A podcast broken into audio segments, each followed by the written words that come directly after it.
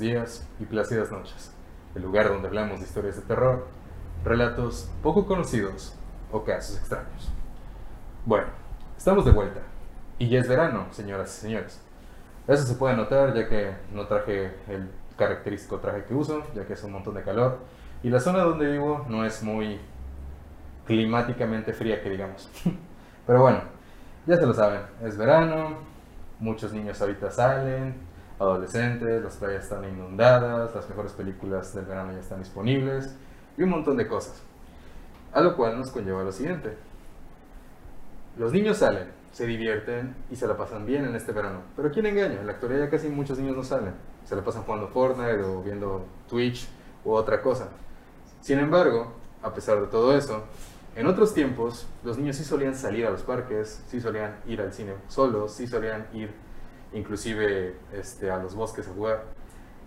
Y desafortunadamente esos eran lugares para gente enferma, depredadora, que buscaba su presa de cada día, del cual es el caso que les vamos a hablar esta noche. Pero antes de eso, tengo que presentar a un par de invitados muy especiales. Hola, ¿qué tal? Yo soy Cobra. Hola, soy Fernanda. Bienvenidos a este programa. Muchas gracias por venir, les agradezco mucho. Gracias a ti. Este, como todos los programas que siempre tengo algún invitado, siempre les hago una serie de preguntas relacionadas al terror y pues espero que este, les gusten las siguientes preguntas. La primera pregunta es general, la de siempre. Este, ¿Puedes decirle al público cuál es tu nombre, este, cuáles son tus redes y a qué te dedicas? Ok. Bueno, a mí me dicen Cobra, no es mi nombre, pero es mi apodo. Mis redes sociales son Cobra66. Cobra 61, perdón, es que acá rato me lo cambio. y ahorita estoy incursionando con un proyecto como DJ y como cantante. Ah, perfecto, excelente. ¿Usted, señorita? Yo soy Fernanda, mis redes sociales son ferdi-inu666 en Instagram y igual estoy incursionando en el cosplay. Ah, perfecto, oigan, eso está chido. O sea, pura rama artística tenemos en, esta, en este sillón. Perfecto. Bueno, como todos los invitados, siempre tengo que traer algo de terror. Así que, ¿me podrías decir cuáles son tus películas favoritas de terror? Ok. La verdad no soy mucho de ver películas de terror, pero sí tengo, sí he visto, claro, me, me traumó mucho la de It, Ah, muy buena. la original, bueno, la primera, ¿no? Sí. Cuando era niño me traumó, no, no me bañé como en seis meses, yo creo. Y me gusta Hereditary Muy buena, muy buena. también, y ya de ahí, pues he visto varias, la verdad que no, así como favoritas, como tal de esas dos nada más. Está bien, está bien, eso es muy bueno. Son, son muy buenos repertorios de terror, la neta. ¿Y, este, ¿y usted, señorita? No sé si cuenta como terror, pero mi película favorita de todos los tiempos es Drácula. Ah, la de Bram Stoker. Ajá, la de Bram. Stoker, claro. Sí, muy buena, muy buena. Me gusta mucho Nosferatu, me gustan mucho las vintage, la criatura de la laguna, Black. Lagoon, me gusta Vampira, me gustan todos los clásicos. Vampirella y todo eso. Vampirella, Muy claro, buenos. Ah, sí. la madre, sí, me acabas de brindar una, un recuerdo nostálgico de aquella época cuando uno iba a Blockbuster. Para los que no sepan, los más jóvenes de la audiencia, Blockbuster era como Netflix, pero en vez de un- pagar una suscripción, ibas a un lugar, rentabas una película y tenías como tres o dos días para verla y después entregarla y si no te multaban. Yo me quedé con varios. Creo que todos nosotros, de hecho, ¿no? Ay, no, qué tiempos. Y pues bueno, ¿me podrían decir qué es lo que más les gusta de su trabajo? O sea, de cada quien, obviamente. Yo la verdad que siempre me ha gustado mucho la música. De hecho, de, de más morrillo tuve un- una banda de rock. Ah, muy bien. Chido. Fue cuando descubrí que la música me encantaba. Y un tiempo lo dejé, me dediqué a otras cosas y ahorita incursioné de nuevo en eso y pues va después que tus pasiones, ¿no? Y es Sí. prácticamente mi pasión la música. Efectivamente, ¿y usted? Pues a mí me gusta mucho la parte visual, poder transformarte y caracterizarte de algo. En general siempre me ha gustado, ¿no? Porque pues tu imagen es como un arma que usas con el mundo para expresar cómo te sientes. Ujú, Efectivamente. Es un medio de expresión, ¿no? Claro. Ay, qué padre. Pues bueno, antes de iniciar con este caso, este, les tengo que decir que pues obviamente, una vez más que si pudieran dar pues sus redes sociales para que la gente los siga, los conozca, porque en este programa nos gusta también no solamente hablar de pues casos extraños, relatos de terror, sino, sino que también la gente que viene aquí pues son más conocida y pueden interactuar con ustedes porque pues prácticamente esto es como un talk show, pero versión cuentos de la cripta Versión de terror, ¿no? Claro. Ajá, efectivamente. Eh, mis redes sociales son Cobra61, 6 con número, 1 con letra. Perfecto. La mía es Ferdi-Inu, este, con I latina, 666. Y mi TikTok es Kakaroto Triple X 6, creo. Cool. Ay, chido. Y pues bueno. ¿Tienen alguna idea del programa, de lo que, del tema del que vamos a hablar esta noche? De Pogo. El payaso, obviamente. ¿Han oído hablar algo de él? ¿Un poquito? Sí. Sí, algo, pues es muy famoso, ¿no? Sí, de hecho fue el que inspiró precisamente a, la película que te gusta. La It. ¿no? Sí, Ujú. sí sabía algo así. Fue la inspiración completa de, de Stephen King para crear a Pennywise. Y pues ahora sabrán por qué, porque no es tan sencillo de explicar. Así que, pues bueno, dicho una vez esto, querido público, y habiendo presentado a los grandes invitados, comenzamos. Una infancia de abusos. John Wayne Gacy nació en Chicago, Illinois, en 1942, durante la Segunda Guerra Mundial. En una familia patriarcal, su padre, John Stanley Gacy, de profesión maquinista, sufría serios problemas de alcoholismo que le llevaron a maltratar tanto a su mujer como a sus dos hijas, pero especialmente a su hijo, John Gacy Jr.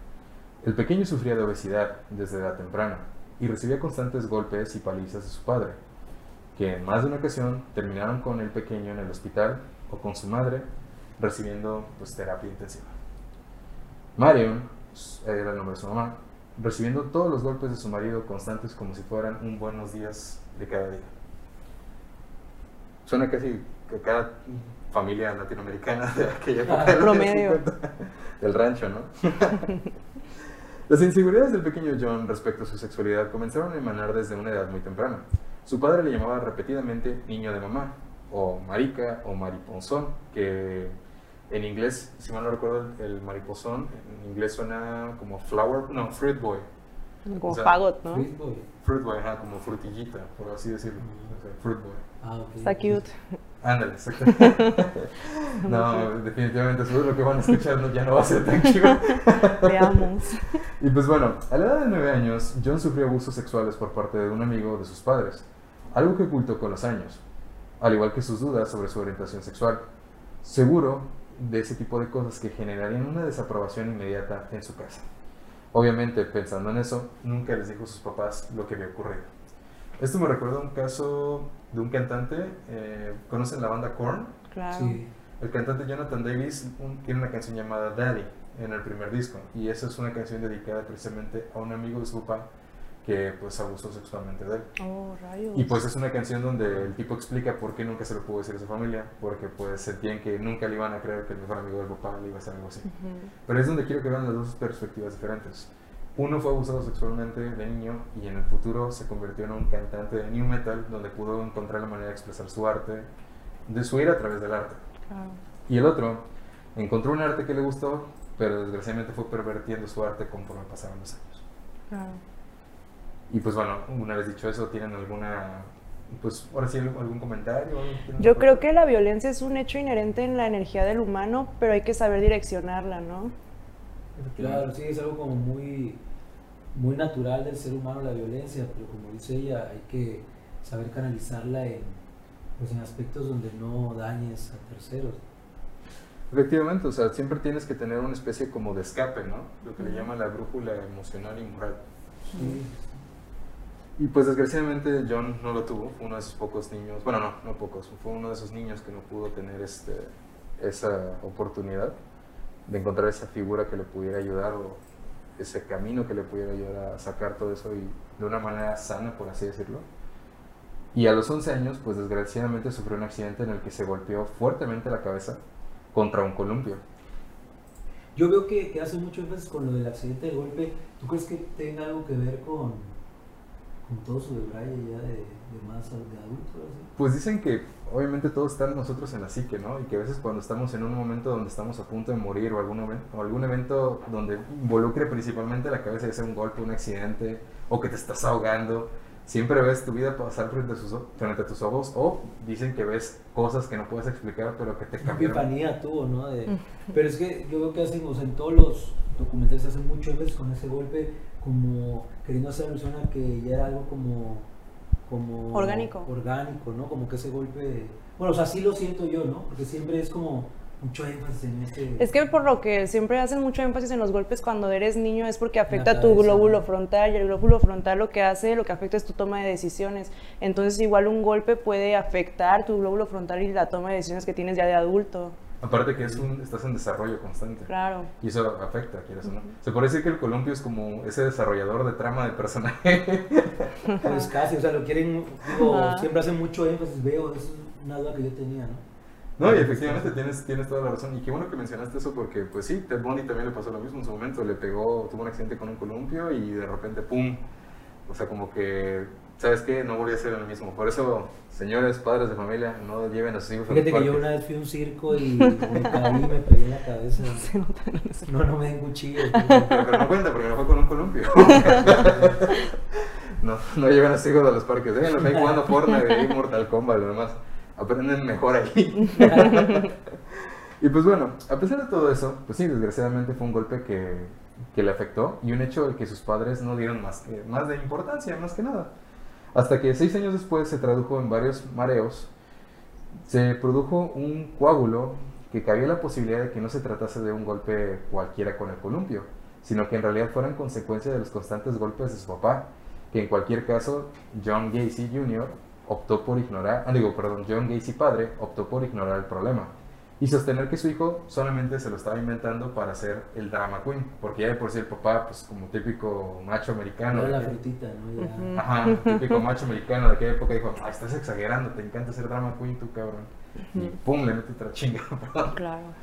Pero sí, o sea, creía que estaban exagerando cuando en realidad es algo que era muy importante. Ahorita en la actualidad yo veo como ya muchos padres por lo menos ya le dan la importancia a que, oye, papá, me duele aquí, me duele acá. Inmediatamente te llevan al doctor, ¿no? Sí, o hacen lo sí. posible. Sí. Sí. Digo, no, no, no, aquí en Latinoamérica es como que no en todos lados, ¿verdad? El remedio casero, ¿no? Sí, Sí, claro. mira, te sientes mal, te, mira, aquí hay un caldito. O el zape, ¿no? Para que vaya aliviánate ya. Sí, sí, Ahorita te quita el dolor de cabeza, acá. Ay, no hay nada como los mexicanos. Pero bueno, pues obviamente aquí llegamos a la parte de su juventud y su primer matrimonio y el primero de lo que cometió que se conocería como sus muchos crímenes. Y pues a los 18 años, siguiendo las indicaciones de su padre y tras haber fracasado hasta en varias ocasiones a la hora de graduarse en el instituto, John Wayne Gacy se marcha a Las Vegas a trabajar en una funeraria. Varios años después regresó a Chicago, con más confianza en sí mismo. Se graduó en una escuela de negocios y comenzó a trabajar para la empresa de zapatos Numbush. Poco a poco fue ascendiendo la compañía, hasta que se mudó a Springfield. Nada que ver con los Simpsons, de una vez recalco, nada que ver. Con Homero, ¿no? Con Homero, ándale, era, vivía en la avenida siempre viva, ¿no?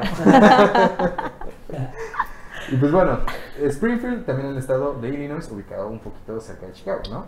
Y pues bueno, a pesar de todo eso, donde conoció a la que sería su primera esposa, Marlene Myers. No confundir con Michael Myers, ni Mike Myers, que es la voz de Shrek, nada de eso, o sea, simplemente se llama Marlene Myers. Y con lo que tuvo, pues una buena relación, se podría decir, el fruto de un primer amor, y tuvo tanto un hijo como una hija con ella. Así que el hombre sí se convirtió en un padre. Y es en este momento donde uno diría, bueno, te conviertes en padre y vas a tratar de evitar cometer los mismos errores que cometiste con tu papá. Y de cierta manera lo cumplió. Nunca se metió con sus hijos, pero sí con los hijos de los Pero con demás. los hijos de los O sea, nunca hubo alguna acusación, Nada. El hombre dicen que era un padre de familia completo, ejemplar. Pues ya es que él argumentaba, argumentó en su momento eh, múltiple personalidad y, y una de sus personalidades era el hombre recto, ¿no? Entonces, pues... El American Way, así le decía, o sea, era el American Way, porque pues a pesar de que sufrió abusos por su papá, dijo, pues sí, mi papá fue un, mal- un bastardo, pero nunca nos faltó techo, nunca nos faltó comida, nunca nos No, faltó y se escuela". nota que era un hombre inteligente porque tenía una empresa de construcción exitosa, llegó a ser hasta político, o sea, era un tipo... Se postuló para alcalde. Claro, un tipo inteligente, ¿no? O sea, no, no era... Porque yo, yo he visto muchos asesinos seriales como Dahmer, que pues era un tonto, o sea, y, y estaba bien pobre, no, no tenía... Bueno, ni tan tonto, digo, engañar a la policía y saber Pues cómo desmembrar cuerpos no es tan fácil. Engañarlos a medias, ¿eh? Porque realmente también tuvo mucha ayuda del, racismo de ese tiempo. Porque engañarlos a medias, ¿cómo se les escapó? Bueno, yo digo, vi la serie, no lo conocí, ¿verdad?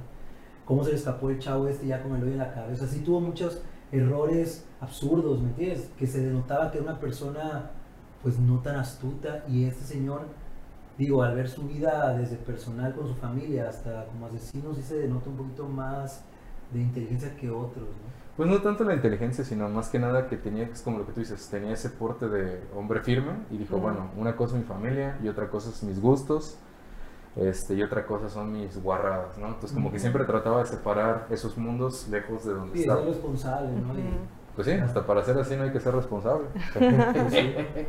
Y pues bueno, a pesar de todo eso, pues sí, el nuevo matrimonio que tuvo con esta mujer, con su primera esposa, se marchó con ella a Waterloo, en Iowa, donde Gacy pasó a dirigir una franquicia de la conocida cadena conocida como Kentucky Fried Chicken, su famoso KFC. Y pues bueno, propiedad de la familia de su esposa. Curiosamente que tenían unas cuantas acciones allí y dijo, ah, pues mira, me saqué la lotería, ahora soy gerente de lo que siempre quise, tener mi propia cadena de pollo frito. Wow. Todos los días comer pollo, ¿para qué? Soy- Está bien gordo, ¿no? Sí, de hecho ahí fue donde engordo más, hecho. ¿Quién dice que el coronel no te ayuda a engordar? y pues bueno, este, a pesar de todo eso, pues era una propiedad de la familia de su esposa. A pesar de que él fuera gerente, seguía casado con ella y todo estaba a nombre de ella. Un trabajo que le brindó el apodo de El Coronel. ¿Por qué? Pues en referencia a la mascota de KFC, que es el Coronel Sanders. Porque, Pero creo que decían que, que así le gustaba a él, ¿no? Que él le decía a los empleados que le llamara el coronel. ajá, porque tenía cierto parecido con él. Era gordito, te se dejó el bigotito, se trataba de peinar un poquito igual. O sea, creo que es lo que el coronel Sanders habría sido si no hubiera tenido un, si hubiera tenido un padre, maldito, y no hubiera sabido cómo hacer pollo. Claro. Y a pesar de todo eso, pues en referencia a todo esto conocido con el coronel Sanders y que le encantaba que le dijeran de esa forma, en 1967 Gacy cometió su primera violación a Edward Lynch, pero no sería hasta el año siguiente cuando tras muchos meses de abuso sexual de Donald Borges, de 15 años, las fuerzas de seguridad se fijaron en él. Según aseguró el joven, le obligó a realizarle sexo oral, un crimen por el que Gacy perdió su matrimonio y fue condenado a 10 años de prisión en la cárcel de Anamosa. Dos años después recibió la libertad condicional y ya estaba en la calle. Quiero recalcar algo aquí en esta historia. Este hombre, a pesar de que, porque dicen, bueno, si ya tuvo un- una denuncia sexual, ¿por qué no lo metieron rápido a la cárcel? Fue porque la mayoría de los chavos, porque sí, eso, eran chavitos los que eran sus víctimas, de los cuales trataba de abusar o abusaba, como eran chavitos, él les metía la idea de que, ah, es que yo te hice esto, si tú le dices a alguien, no importa que vayas con la policía, van a pensar que eres un fagot. Y, y no van a no, no van a querer ayudarte porque pues si se enteran de esto entonces dirán ah es que eres un gay o eres Les da vergüenza, ¿no? ajá les da vergüenza preferían vivir con la con el trauma Ajá. Sí, les ganaba el valor, ¿no? Como dicen acá, ¿no? Efectivamente y más en, ese que- en, que- en aquella época de lo que era los 60 Ujú. o sea que estaba todo eso del hombre firme fuerte americano y pues no había espacio para ese tipo de, de temas ni en la televisión ni en ninguna otra parte Sí, sí, de hecho, hasta hace poco, ¿no? Es que, que ha habido esa, esa apertura para todo este tipo de temas. El gringo siempre se caracteriza por su doble moral, ¿no? Y con el tiempo, pues ir tratando de abrirse, ¿no? Y pues esa es la razón por la cual tardaron mucho en arrestarlo, porque pues efectivamente sí, se le conocía que abusaba de chicos, pero como nadie declaraba, es como de, pues es que si no hay ningún medio legal, pues para Claro, qué? no había pruebas contundentes, ¿no? O sea, había declaraciones, pero de la gente, no de algo legal. Entonces, hasta que no hubiera algo... Y yo creo que también, o sea, tuvo mucho que ver el hecho de su, su papel como persona recta y que dentro de su entorno, de su barrio y de su ciudad, una persona reconocida por eso, generaba empleos, ya cuando tuvo la constructora y eso, eso también a los, a los jurados y a los jueces los, lo, ¿cómo se dice? los direcciona mucho hacia una perspectiva, ¿no? Y como repito, yo creo que el gringo siempre ha sido muy moralista, muy, Sí. muy que no, no de golpe de pecho en cuanto en intimidad, en su propia intimidad, pues son igual que cualquier ser Ese humano. arqueotipo conservador, de hecho. Claro. Ujú. Sí. Y pues es algo por lo que estaban muy regidos en aquella época y aún en la actualidad tratan de mantenerse con eso, a pesar de que digan que son pro LGBTQ o pro este, a los trans, a pesar de todo eso, en el fondo siguen tratando de ser conservadores. O sea, no pueden ocultarlo. Ahora llegamos a la parte, pues, si ustedes creen que esto es tétrico, ya estamos entrando en la parte tétrica del asunto. Entra Pogo el payaso, el ciudadano ejemplar. John Wayne Gacy sale de la cárcel en, en 1970 gracias a la condicional que tenía con los abogados y se vuelve a mudar al estado de Illinois, pero en una zona en la que sus antecedentes penales son ajenos para el resto de los vecinos, porque tonto no era. O sea, dijo, me voy a mudar a otra parte de Illinois, pero no precisamente en el pueblo donde yo estaba. O sea, Springfield está libre de ese señor. Ahora se tienen que encargar de Homero Simpson nada más o de Bob Patiño, pero pues no- no es nada que no puedan arreglar. y pues en esta zona, pues tenía nuevos vecinos, lo veían a él, dicen, ah, es una nueva persona, se ve amable, no hay ningún problema, porque para eso el hombre tenía buen porte a pesar de todo. Entonces, para no llamar tanto la atención, no en el ámbito malo. Y pues compra una casa de manera anónima en Norwood Park Township y comienza una nueva vida en el sector de la construcción. Además contacta con Carol Holt, una amiga del instituto, y en apenas dos años vuelve a contraer matrimonio con ella. O sea, con una amiga de su instituto, así como la típica de, hola perdido, ¿cómo estás?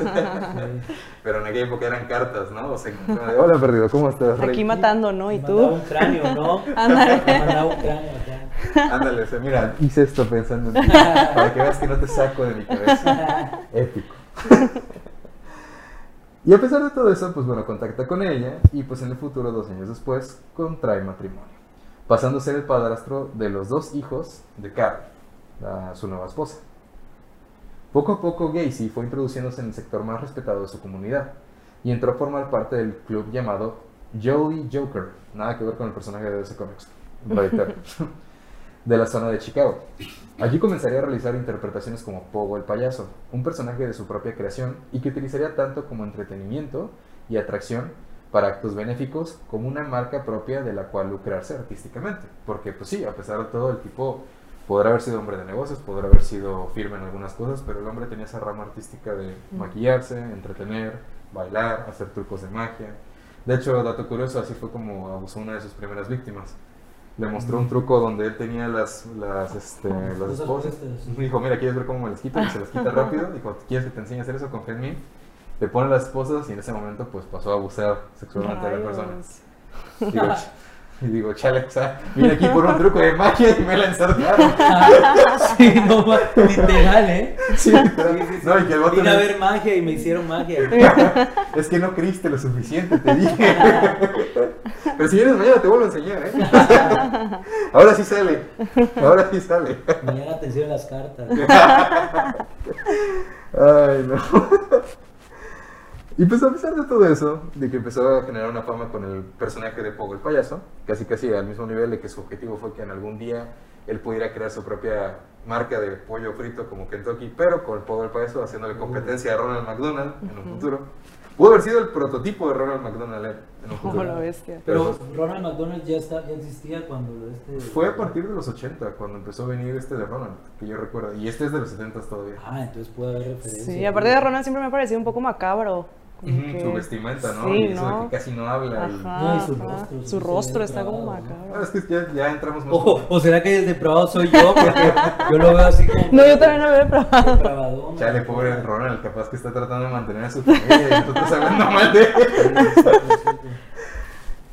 Y pues a pesar de todo eso, en- él haciendo un buen trabajo con la comunidad y una carrera artística en ascenso, y en el entretenimiento de todo eso, con la gente, los halagos, la fama y el buen dinero que estaba ganando, a pesar de todas esas cosas, no le bastaba a Gacy, que ansiaba un puesto más elevado a nivel social. Durante los mismos años en los que interpretaba Pogo el payaso, entró a formar parte del Partido Demócrata, una de las dos grandes formaciones políticas de Estados Unidos.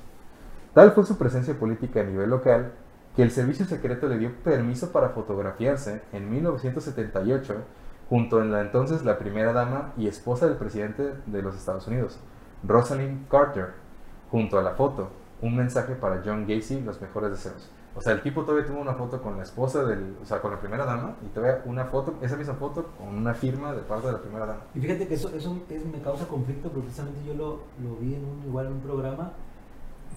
Porque eso le dio mucha credibilidad a él, ¿me entiendes? Y yo digo, oye, o sea, los gringos ven como, como a los políticos como deidades, como, como estrellas de rock. En aquella Porque- época, en aquella época. Pues yo creo que hasta la fecha, ¿no? O sea, todavía... Y, y- y eso yo vi, o sea, yo vi en el programa que le dio mucha credibilidad a él tener una foto con la primera dama y le abrió puertas en su, en su ciudad y todo. Y yo dije, o sea, digo, son servidores públicos, ¿no? Pero ahí es donde regresamos a, la, a esa moral del gringo extraña, ¿no? Esa cultura Conservadora. conservadora, pero, pero a un nivel pues un poco rara, ¿no? Pues ni tanto de los gringos, ¿eh? También los mexicanos. Claro, claro, no, y... y, y- y- Nomás hay que ver al presidente Obrador que lo odiaban, pero ahora porque trajo la Rosalía gratuito. No, ya eres pan otra vez, todo está tranquilo. Se perdonan las muertes y el narcotráfico, no hay problema. Vamos a aguantar otros 10 años. Pero, pero bueno, digo, o sea, eso pasa en todos lados y sabemos que México es como un holograma de la cultura gringa, ¿no? Sí. O sea, realmente siempre lo que en Estados Unidos, ahorita ya no tanto, tal vez por, por redes sociales y toda la globalización que ha habido, pero yo creo que en su tiempo sí, lo que, por ejemplo, si un género de música en Estados Unidos triunfaba, 10 años después en México era el boom.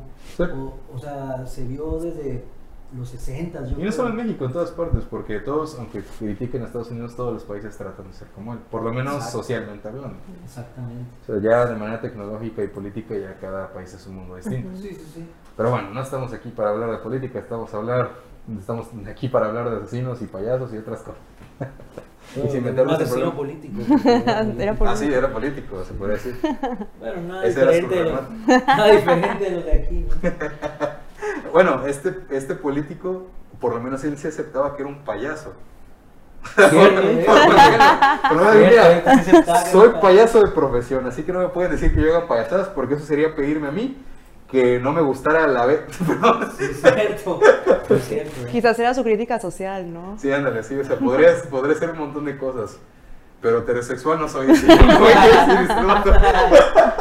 Voten por él, o sea, ya sí. Sí. Ay, no, pero sí, o sea, en efecto, es como tú dices, eh, o sea, esas- ese reflejo de la sociedad de que, ah, se junta con el presidente o la esposa del presidente, debe ser una buena persona, porque Claro. ¿cómo nuestros líderes van a juntarse con alguien tan malo? Cuando Sí. pues ya había fotos del primer Bush, de padre, andando con, de, de fiesta con este de Castro. Exacto, entonces regreso a lo mismo, siento que ahí era donde a veces los jueces o hasta el mismo jurado decían, no, pero ¿cómo, o sea, ¿cómo hace posible esa acusación si tiene una foto con la primera dama? ¿no? Ujú. O sea, esa es la parte donde a mí me causa como conflicto, ¿no? en, en- en esa, en esa parte de la sociedad de esos tiempos. Digo, pues todo va evolucionando y cambiando, ¿no? Sí, No o es sea, exactamente primero son igual. políticos, después son youtubers, Así influencers, es, sí. actores, inclusive. Sí, sí, sí. Y me creería si te dijera que ya para ese entonces, cuando él ya había recibido esa carta con la foto, ya llevaba más de 30 muertes de su parte. Porque nadie sospechaba de él. Decían, es que cómo ese hombre ejemplar, ese candidato político, ese payasín, va a poder hacer esto. No, no, primero los mata de la risa y después los mata, pero no, jamás, jamás lo vería haciendo eso. Sí, claro. Pero no sabían que ese era el verdadero remate. y pues desgraciadamente llegamos a la parte que llamo el cementerio de niños en el garage o el Kentucky Fried Children. Pues días antes de que Gacy se entregara a la policía el 22 de diciembre de 1978, porque para esto, pues se entregó debido a que la policía de Des Plaines entró a su domicilio buscando rastros que expliquen el paradero de Robert Piest, uno de los chicos que él asesinó en aquella época de lo cual encontraron algo muy diferente. Libros de pederastía, un anillo con las iniciales de la JAS, unas letras que podían significar John Alan Sick, que fue una de las víctimas que curiosamente pasó por su casa y nunca regresó, o sea que se quedó con el anillo de esa persona. Un joven conocido de Gacy que había sido visto por última vez antes de llevar su coche a la casa del sospechoso, con el objetivo de supuestamente vendérselo. No solo nunca más vio- se vio a Sick, sino que también el propio Gacy lo vendió a Michael Rossi por 300 dólares. O sea, vendió el coche para que se librara rápido.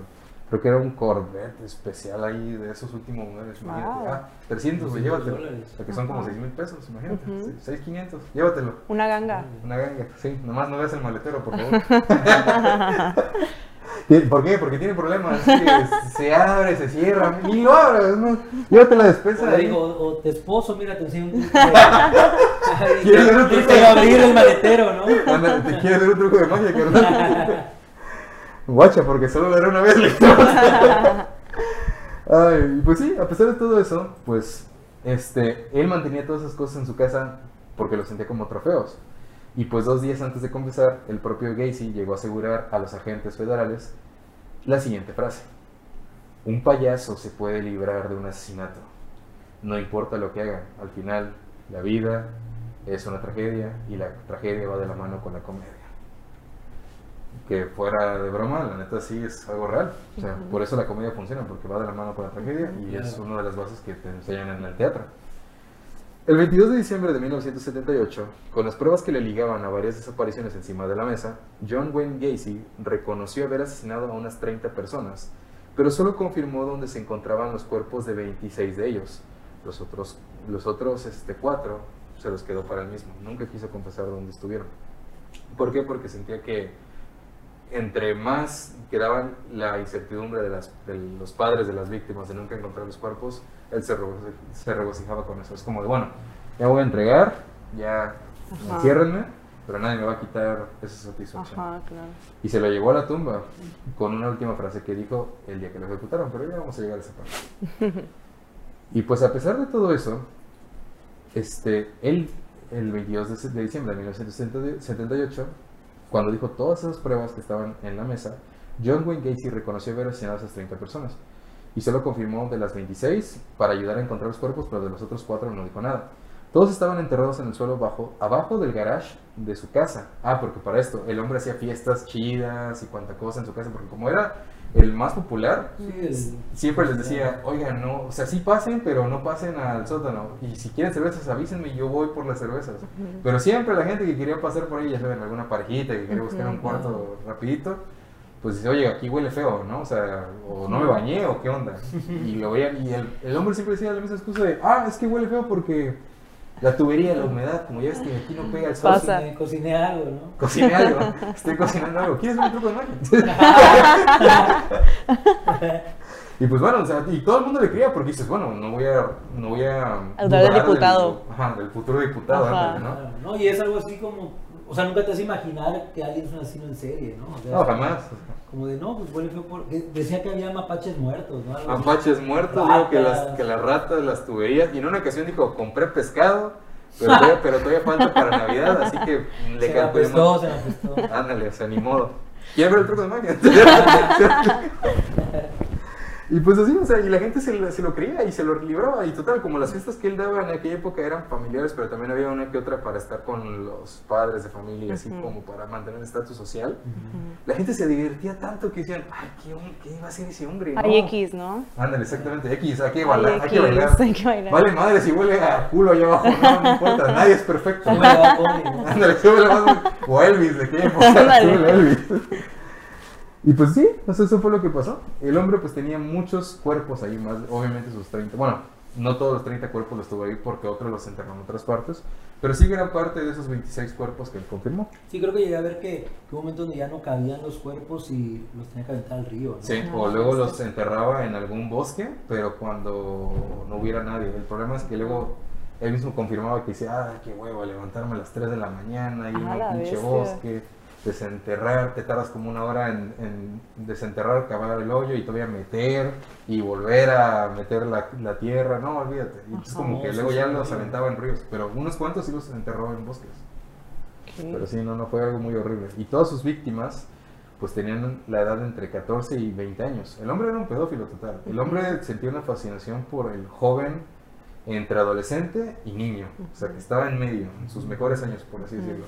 Entre más fino se viera el chamaco, así estilo Tom Hiddleston, versión joven, Ajá. o DiCaprio en sus primeros años, dices, ese hombre lo Sí, tenía un estereotipo, ¿no? Tenía un prototipo de chavito. Ujú. O sea, veía ese tipo de chavitos en la calle y dijo, ah, no sé qué tiene ese hombre, pero tengo las tremendas necesidad de darle un truco de magia a ese cabrón. Ajá, de enseñarle un truco de magia. Anda, Sí, exactamente. sí. Quiero, quiero, por favor.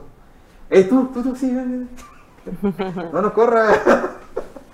Y pues bueno, el modo operandi de este hombre era atraer a los jóvenes con drogas o trabajos de carpintería a 5 dólares la hora y emplear sustancias como el cloroformo para drogarles, atarles, torturarles y abusar de ellos sexualmente, para después estrangularlos, cortarlos, golpearlos, triturarlos y de múltiples formas que él aprendió pues en KFC, desgraciadamente. Sí. Lamentablemente, ocho de los cuerpos enterrados en la casa de Norwood Park y en el río no pudieron ser identificados.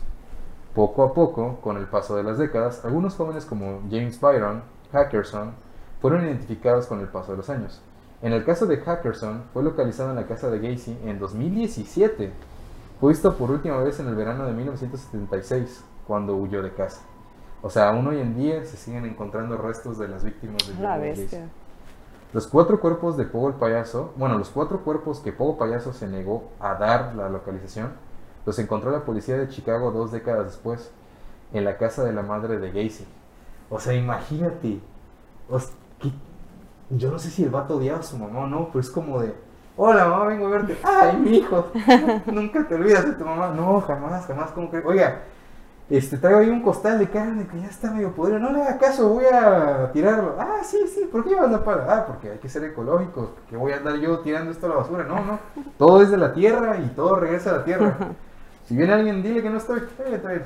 O sea, pero imagínate, si un día decir, ah, mi hijo me venía a dejar carne y otras cosas y al final te venía a dejar cuerpo. Sí, pues posiblemente sí, genera, sí generó como cierto, o sea, por la vida que tuvo y sí haber generado cierto, eso es muy común, ¿no? El, el rencor que generan, digo, no lo he vivido yo, pero tengo gente conocida cercana que, que ha vivido la- el maltrato de un padre y genera cier- cier- cierto rencor porque dicen, ¿por qué mi mamá nunca hizo nada? ¿no? O sea, ¿por qué, aunque la, o sea, ese, ese dejo de decir, de esa pregunta de por qué, entonces a lo mejor, pues sí generó ese cierto rencor a su mamá, ¿no? Sí, efectivamente. el, el ser permisiva, ¿no? De, de todo ese maltrato que ella pues, fue testigo y pues precisamente no, no hizo absolutamente nada. No, y aparte mató dos pájaros de un tiro. Dijo, ah, no solamente me veo como buen hijo, sino que de paso me deshago de estos güeyes. Así que, Ajá. Claro. Es un No, to y, sabiendo él que pues involucraba a la casa de su mamá y a su propia mamá al tener cuerpos ahí. ¿no? ¿Tienes algún...? Pues yo creo que ya lo hacía como inconsciente, no creo que se pudiera pensar, ay, mi mamá, pobrecita, la voy a involucrar. Yo creo que nada más quería deshacerse del cuerpo y ya, ¿no? Efectivamente. Bueno, pero pudo haberla, haber, des- se le pudo haber deshecho el cuerpo en cualquier otro lado, como en los ríos o en los bosques. Es lo que tenía a la mano, su mamá. Ah, exactamente. ah, es que mira, tengo que pasar rápido. Yo hubiera ido a casa de alguien que me cayera mal. Pero ese habría sido más sospechoso. Sí, ¿no? muy Digo, o sea, sospechoso. sí. ¿Por qué vino Jorge a mi pues, hago un casa? truco de magia, güey. Cierra los ojos y esponja, te voy a enseñar. A ver, te voy a enseñar a... Ay, no. Pero sí, efectivamente el hombre fue a hacer to- todo ese tipo de cosas y ni la madre se pudo salvar de él. Yo creo que él lo vio como una broma cruel de decir, ja, cuando me muera y mi mamá descubra eso, va a ser muy gracioso. O sea, no sé. Sí, puede- o sea, pusieron, pudieron pasar muchas cosas por su cabeza. Yo creo que en general su historia de vida fue como una, una broma cruel, ¿no? Soy político, soy payaso, soy asesino, soy pedófilo, soy todo. Y aún así no soy feliz. Ándale. Sí, o sea, es como el chiste de un hombre entra al- con el doctor, le dice que se siente triste y que no tiene ganas de vivir y el doctor le recomienda ir a ver al payaso Pagliacci que lo va a animar y Sí. dice, pero doctor, yo soy Pagliacci. sí.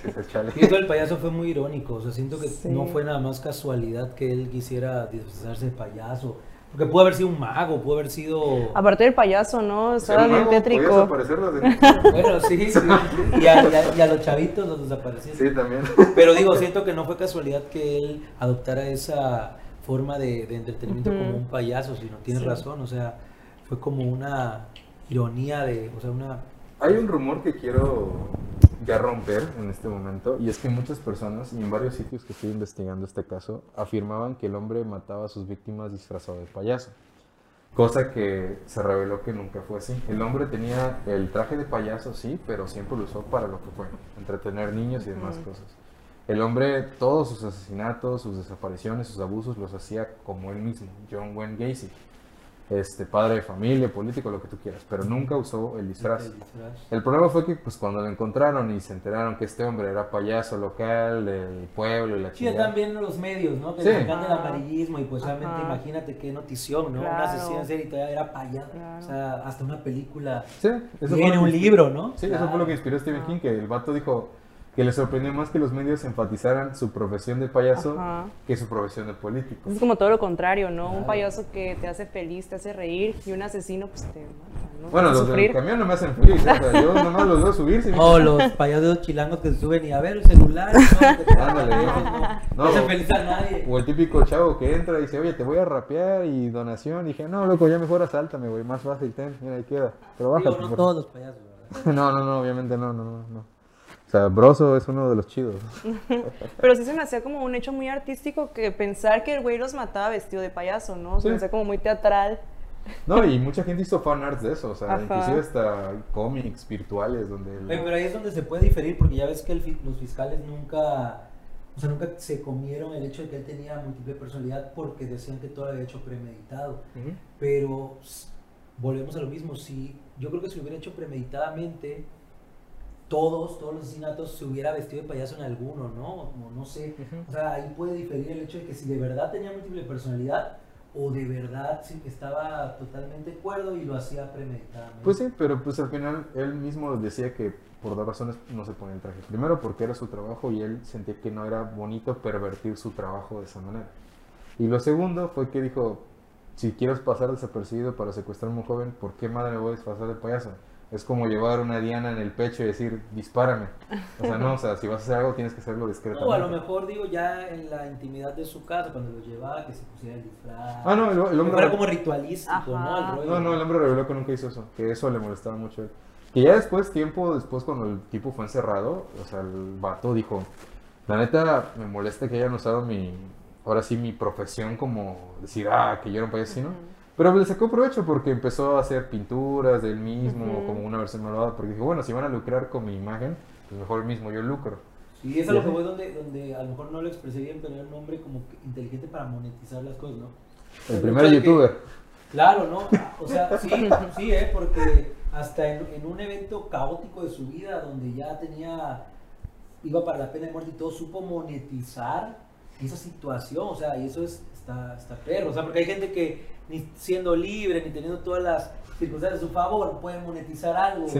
ahora imagínate él, en todo tipo de circunstancias, supo cómo hacerlo. No, imagínate si lo hubiera hecho en estos tiempos, o sea, Uy, no. oigan, voy a monetizar mi, mi Claro. sentencia de muerte, banda, no lo olviden, hoy a las 7 de la noche en. Twitch, vean mi última actuación. Facebook, ¿no? Atentos porque solo lo haré una vez, ¿eh? O sea, se va. Sí. Y no olviden donar las estrellitas y todo eso. Y pues sí, o sea, eso fue lo que pasó. Desgraciadamente el hombre, pues afortunado, afortunado desgraciadamente, pues se entregó, las personas, los policías lo agarraron y pues empezaron a investigar el caso. Y pues siendo crucial todo esto durante el juicio, pues en el futuro, cuando empezaron los juicios sobre él y demás cosas, a lo largo de marzo de 1980, en un último intento aseguraba este hombre que los 30 asesinatos fueron accidentales. O sea, ya en el último momento, cuando ya el tipo veía que era mucho el hate que estaba recibiendo, decidió decir, no, es que estos 30 asesinatos fueron accidentales. Y yo estoy así como de, güey, no puedes 30 veces haberte equivocado. O sea, dicen que los errores te hacen más fuerte, pero no te pases de lanza. O sea, digo, no, no friegues. Es como, ay, se me chispoteó, no. ¿De qué forma puedes Sí. matar a alguien y se- que es un accidente? ¿no? Es que 30 no se escapan del truco, o sea, no creen lo suficiente. No creen lo suficiente. Ándale. Y pues a pesar de todo eso, y que, de que trató de decir que fueron accidentales, obviamente él alegando que fue un- de una, del producto de una supuesta asfixia autoerótica que le encantaba darse a sí mismo y a los demás, ninguna de las explicaciones cuajó y pues Gacy fue sentenciado el 13 de marzo de 1980 a varias cadenas perpetuas y varias condenas de muerte. Mientras la ejecución de Gacy tardó en llegar, 14 años más tarde, y durante esa década consiguió ganar cierta cantidad de dinero y popularidad vendiendo sus dibujos y trabajos y pinturas relacionados con su alter ego. Porque, pues, como les dije, si los medios van a lucrar con mi imagen de payaso, pues mejor hago yo lo yo. hago. Y el tipo hacía este tipo de pinturas. Veamos. Creo que sí vi que alguien compró muchas y las quemó. Otros las compraron para tener un museo. De hecho, hay un museo en Estados Unidos donde lograron salvar varias de esas pinturas y tienen como que un espacio dedicado a John Wayne Gacy. Porque el hombre hizo subastas, hizo de todo. O sea, tuvo un montón de lana a pesar de que estuvo detrás del- de, las rejas. Eso, como dijiste, supo monetizar Sí, su, sabe monetizar, supo monetizar su, su, su tragedia y su todo. loquera, su loquera. Ahorita abrirían un, un OnlyFans, ¿no? Vestido de payaso. Ah, sí, ahora sí, si él viviera en esta época hubiera abierto OnlyFans, claro. Lo único que te, así de, no te preocupes, lo único que te tiene que espantar son mis precios de OnlyFans. no lo que te voy a No, hacer. no dudes- eslogan. No dudes que la gente, la gente lo hubiera pagado, eh, lo hubiera cobrado. Es que como, como hablamos fuera de cuadro, el morbo, el morbo mueve todo. Siempre va a vender. Claro, Siempre va a vender. es medios y eso. Atención mediática, ¿no? Así es. Desgraciadamente así es. Y pues, ni modo, llegó el 10 de mayo de esa época. Llegó el día y uno de los peores asesinos múltiples de la historia de Estados Unidos terminó una vida de crímenes bajo unas últimas palabras grabadas en piedra. Y son las siguientes. Matarme no va a regresar a ninguna de las víctimas que me eché. Bésenme el trasero. Nunca sabrán dónde están. Es todo. Y pues el hombre fue ejecutado, las familias pues pudieron clamar justicia de cierta manera, pero desgraciadamente este hombre pasó a la historia como uno de los asesinos más famosos de aquella época y pues uno de los cuatro mejores de, de Estados Unidos, entre ellos Ted Bundy, Jeffrey Dahmer, él y ya, este, Richard, Richard Ramírez. Ramírez, ¿no? Richard Ramírez, muy bien. Ah. O sea, y demás. O sea, pero ya el quinto no me acuerdo, y si no me acuerdo es porque en algún punto lo voy a investigar, pero sé que son cinco, los cinco pilares, ¿no? Y pues sí. Y esa fue la historia de John Wayne Gacy. Díganme, ¿qué les pareció? Creo que el quinto del que hablas es Ed Kemper, ¿no? Ajá, Ed Kemper, Ed el Kemper. asesino de colegiales. Ajá. Ya me acuerdo. Gracias. De nada. ¿Qué les pareció? Pues, o sea, la verdad yo no soy muy, muy fan, por así llamarlo, de los temas de asesinos en serie. Digo, sé lo que cualquiera podría saber de las series que sacan ahora y eso.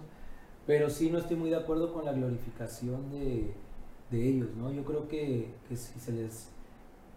que su imagen se debe ocupar como un recordatorio de, de lo que es nocivo para la sociedad, ¿no? Sí. y de, y de, de cosas más profundas.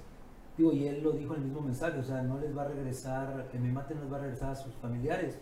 Un mensaje de que pues la cadena de odio sigue, como hablamos igual fuera de cuadro, o sea, todos tenemos prioridades diferentes y es de, como tú mataste a mi hijo, yo quiero que te maten, yo quiero que te torturen, y pues eso no devuelve nada, no hay que aprender a soltar, y digo, no está correcto en las circunstancias que murieron esos chavos, pero pasó y, y si uno sigue con esa cadena de odio, pues van a existir más Ted Bundys, más Jeffrey Dahmers y va a ser un ejército de ese tipo de personas.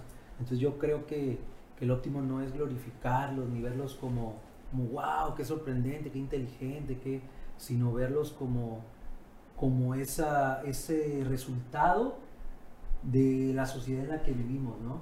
Y creo que, por ejemplo, la película de Joaquín Phoenix de Joker retrata eso, cómo marginamos a gente enferma, cómo somos hasta o sea, racistas de cierta manera con gente que necesita ayuda y que, no, y que no tenemos empatía de darle la mano a alguien que necesita ayuda, ¿no? Y, y hasta la misma serie Jeffrey Dahmer se vio cuando tuvo esa pareja, ese negro que, fue su pareja, cómo estuvo Jeffrey Dahmer a punto de cambiar su historia por esa empatía que el chavo le dio, ¿no? O sea, por no sabemos si darle la mano, darle un consejo a una persona puede cambiar todo su, su entorno y, y salvarle la vida a lo mejor a 30 chicos, ¿no?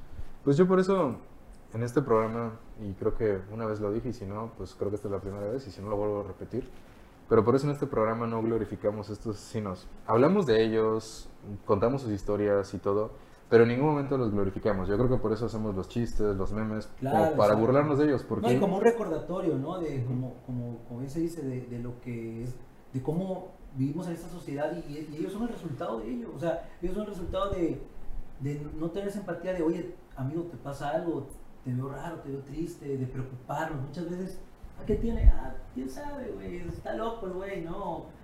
O sea, no vemos esos, esos llamados de alerta de nuestros cercanos. Ya déjate tú de la gente en general, ¿no?